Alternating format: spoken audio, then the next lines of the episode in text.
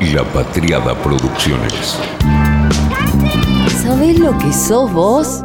Una anaconda con memoria sos.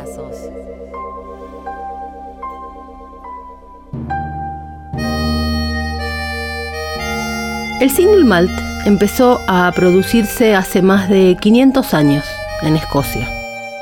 Hasta 1830 aproximadamente era el único whisky que se consumía en ese país, el whisky de Malta. El whisky de Malta nacido del alambique de cobre. Antes, muy lejos en el tiempo, en 1579 aproximadamente, la destilación era una actividad tan generalizada que se temía porque los cereales se acabaran. En ese año, una ley prohibía la actividad a quien no fuera señor, conde, varón o caballero. En 1644, el Parlamento de Escocia aprueba el primer impuesto especial y aunque ese cobro era supuestamente temporal, para evitar un caos entre los productores de whisky, ese ingreso luego se hizo parte de lo que cobraba la corona. Así fue que durante los siguientes 150 años el contrabando era lo habitual. En la isla de Ferintosh será donde se iba a situar la primera destilería comercial. Duncan Forbes III inició un negocio que luego sus descendientes iban a ampliar y que en 1784 iba a tener un beneficio de más de 2 millones de libras. Los impuestos hicieron que durante el siglo XVIII las destilerías autorizadas solo eran una décima parte de todo el whisky producido. Se decía que en Edimburgo existían 400 alambiques, de los cuales solo 8 tenían licencia. Y cerca de 1820, en toda Escocia, se iban confiscando cerca de 14.000 alambiques al año. En 1822 aparece un nombre, Glenlivet, que es casi lo que va a ser el primer genérico para denominar al whisky escocés lícito. En el episodio 33 te contamos la historia completa de The Glenlivet, el primer licenciatario legal. Al año siguiente, en 1823, aparece una ley, la ley de impuestos especiales, que fijó un precio módico para las licencias y ahí es que empieza la era moderna de la industria de las destilerías. Se aprueba en 1823 la Excise Act, que modifica la ley y aprueba un impuesto especial sobre la producción del whisky. El pago era de 10 libras por licencia y había además un pago fijo por galón producido. Desde ese momento, las destilerías ilegales empezaron a convertirse en legales y de esa manera fue cayendo el contrabando. La industria entonces despegó y empezó el verdadero desarrollo del mundo del whisky.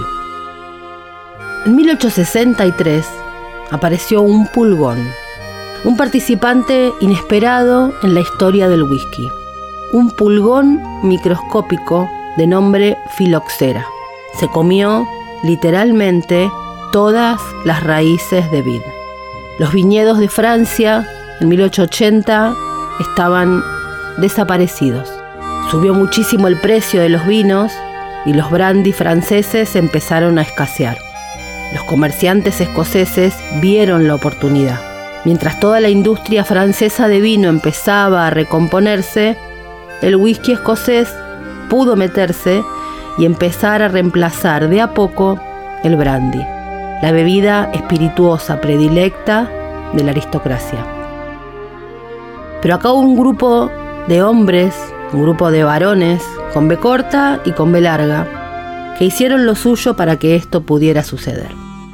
La revolución industrial había traído la destilación continua, la destilación por columna. La producción artesanal de whisky de Malta fue entonces sacudida por la revolución industrial. Comenzó a usarse un alambique distinto al pot still, que era el que usaban los campesinos y que luego las destilerías tradicionales usaron como propio. El patent still fue inventado por Robert Stein en 1831 y patentado en 1834 por un agente de impuestos internos irlandés, Aeneas Coffey. Ese alambique, también conocido como Coffee Still, hace una sola operación más rápido y a más bajo precio. El pot still lo hace en varias operaciones y por lotes. Este alambique continuo permite utilizar cereal no malteado más barato, o sea, trigo y maíz, y necesita menos combustible. La producción de un whisky mucho más liviano, más barato, de producción más rápida, fue la que dio nacimiento al whisky de grano. Y en 1853 a la mezcla de whisky de grano y malta, el nacimiento de los blended Scotch whisky. La destilación industrial entonces hace que surja un nuevo whisky, el whisky de grano escocés, el single grain. Single porque provenía siempre de un mismo establecimiento, en este caso de grano. Siempre se usa un poquito de cebada y básicamente trigo, maíz, centeno y avena. Pero la diferencia entonces entre el whisky de malta y el whisky de grano era la forma de destilar. Se pasa de la destilación por lote y por alambique de cobre a las columnas de grano, al whisky industrial. Entonces fue así que las columnas de destilación empezaban a producir cantidades inmensas de whisky. La destilación por columna produce en una semana lo que un alambique lo hace en un año. Escocia se vio inundada de whisky de grano neutro. El whisky de grano es mucho más neutro, mucho más blando que la cebada que es más intenso. La tradición dijo de inmediato, esto no es whisky escocés. Juan Carlos Boucher es un exquisito conocedor del mundo del whisky y cuenta esta historia de manera mágica. Cuenta que los escoceses dijeron, esto es un licor de grano que debe ser usado para hacer otra cosa. Hagan ginebra, váyanse con esto. Nosotros seguimos con nuestro single malt. Pero aquí es que aparecen estos varones, estos muchachos, los varones del whisky. Como decía, con B larga y con B corta. Los varones de la época victoriana que en pleno siglo XIX vieron una oportunidad esta gran cantidad de licor neutro de grano era ideal para empezar a mezclarlo con los whiskies de Malta del alambique que no tenían mucha salida. El whisky de Malta se consumía solo en las regiones de Escocia, donde se producían cada uno de ellos. Así fue como estos varones empezaron a mezclar para elaborar los blended Scotch whisky, una mezcla de whisky de Escocia, pero ya no solo single malt. No fue fácil que se aceptaran, como dice Juan Carlos, que las maltas sagradas fueran mezcladas con esos líquidos de grano herejes. Para nada. Estos hombres pudieron hacerlo porque vieron no solo la oportunidad comercial de vender, sino que entendieron que para salir de las fronteras había que adecuarse a los diferentes paladares del mundo. Y debían ser bebidas un poco más suaves que la malta pura. Ahí empezaron a trabajar estos varones. John Walker, el mítico George Valentine con su Valentine's Finest, James Buchanan, John Dewar, los hermanos Dewar, que en 1880 heredan la destilería de su padre. Y mientras John se encargaba de los asuntos de Escocia, Tommy inició un viaje de más de dos años para conquistar el mundo. Visitó más de 26 países y nombró 32 agentes. La operación costó muchísimo dinero y eso preocupaba a la empresa, pero también es verdad que fue quien abrió las puertas de mercados como Canadá, Estados Unidos, Sudamérica y Nueva Zelanda. Evangelizó el mundo con su Dewar's White Label. Otro de estos varones es Mr. William Grant. Tenemos a William Sanderson, que creó el VAT 69, tenemos a Peter McKee, que creó White Horse. Y tenemos a Giacomo Giusterini y Alfred Brooks, los padres del JIB. Peter McKee, el padre de White Horse, dio sus primeros pasos en Ayla, donde aprendió a amar los licores de la isla, especialmente el Lagavulin, tonto. Y de todos los varones, él era el más apegado al whisky puro de Malta, aunque su fortuna vino de la mezcla. En 1860 vino otra ley, la que permitió a los fabricantes mezclar whisky de diversas destilerías antes de pagar su impuesto. El producto más suave, más redondeado y por supuesto más barato empezó a crecer. Las primeras mezclas fueron elaboradas por Walker y sus hijos y por supuesto por los hermanos Chivas con su Chivas Regal. Estas mezclas escocesas competían con los whiskies irlandeses de triple destilación ya bastante populares y tenían que convencer a la burguesía inglesa de que el whisky escocés tenía un lugar especial que conquistar.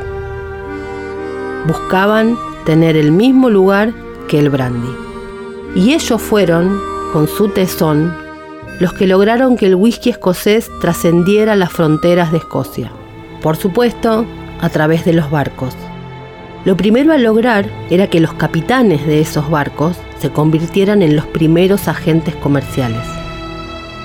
Hicimos un episodio sobre el Walker Swing, en que te contamos esta aventura del whisky que soporta las turbulencias y los movimientos del mar.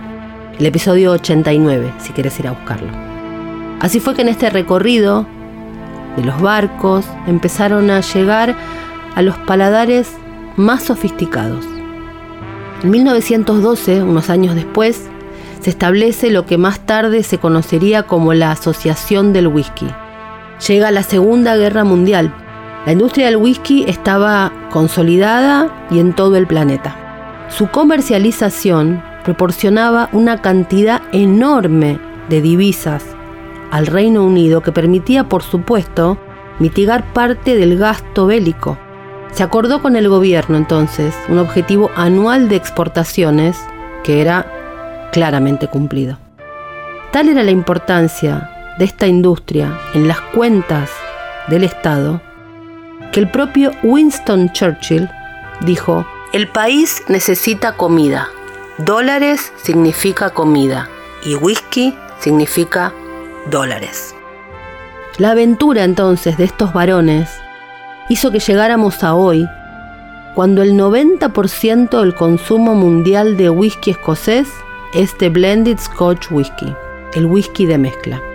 El single malt es apenas el 10% del mercado, pero claro, los consumidores están buscando algo más exclusivo, menos masivo. Se busca la historia, la tradición, la artesanía, la autenticidad, y por eso está creciendo. Dice Boucher, de las 1.350 millones de botellas que se consumen por año de whisky escocés, el 90 es blended scotch. El arte de mezclar whisky, sí, es un arte. Es whisky de diferentes destilerías. Hay single malt y hay whisky de grano. ¿Por qué? Boucher explica, porque el whisky de grano es más neutro y más receptivo y permite que las maltas se puedan unir y vayan creando equilibrio y armonía. Capas y aromas que se van abriendo. Que ningún componente esté por encima del otro es la búsqueda del equilibrio perfecto de un whisky de mezcla. Un whisky de Malta desarrolla la complejidad de los aromas y sabores. El whisky de grano se nutre básicamente de la barrica, adquiere sus características de esa barrica. Por eso, en el whisky de grano básicamente vamos a encontrar los sabores a vainilla y caramelos, notas muy típicas de la barrica. La malta es la que le da la complejidad de los aromas y sabores. El whisky de grano casi no se embotella. Se produce más que nada para usar justamente en los blended scotch. En Escocia, el grano que se usa es el trigo y la cebada y en Estados Unidos maíz, centeno y cebada. Siempre tiene que haber cebada porque es la enzima que hace que los almidones se conviertan en azúcares simples. Si no, hay que usar paquetes de enzimas. La cebada aporta justamente esto. 90% trigo, 10% cebada. 90-10 entonces. Dice Juan Carlos que para un master blender, crear un blended es como pintar un cuadro. El whisky de grano es el lienzo, preparado minuciosamente para que luego el master blender pueda usar su paleta de colores. Los whisky de Malta son esos colores. Y el de grano es el whisky receptivo, que permite que esos de Malta se unan. Jim Beveridge, de Johnny Walker, dice que es como escribir una novela. Una novela puede ser un kilo de papel y tres litros de tinta, pero es mucho más que eso. Son palabras que cautiven, que emocionen, que nos cuenten una historia. Y aquí también nos cuenta una historia un whisky. No se puede obviamente juzgar con las mismas leyes a los single malt que a un blended. Antes de estos varones, los whiskies escoceses eran muy fuertes y muy ahumados, porque por supuesto lo que se usaba para secar la cebada era la turba. Así es que la aristocracia consideraba a los whiskies escoceses excesivamente ardientes y muy ahumados, y no se acercaron a esta bebida hasta la filoxera, hasta la filoxera y hasta los varones. Ellos pensaban que solo los duros Highlanders podían disfrutar de esto y no un paladar tan desarrollado y exquisito como el de ellos, los aristócratas, que bebían brandy y coñac francés. Fueron los varones del whisky, estos hombres que empezaron a mezclar, los que lograron que el whisky de grano doblegara a esos potentes ahumados y se disipara esa intensidad, y así a conquistar el mundo. Hoy hay blends para todos los gustos, más intensos, para después de la comida, más livianos, para aperitivos, hay para tragos, para tragos clásicos y para tragos más vanguardistas. En la historia del whisky están estos hombres. Cada vez que te sirvas un whisky de mezcla, un blended scotch, sabe que esos fueron los varones que hicieron que esa bebida llegara a cada uno de los rincones de la tierra. Ellos, los varones del whisky.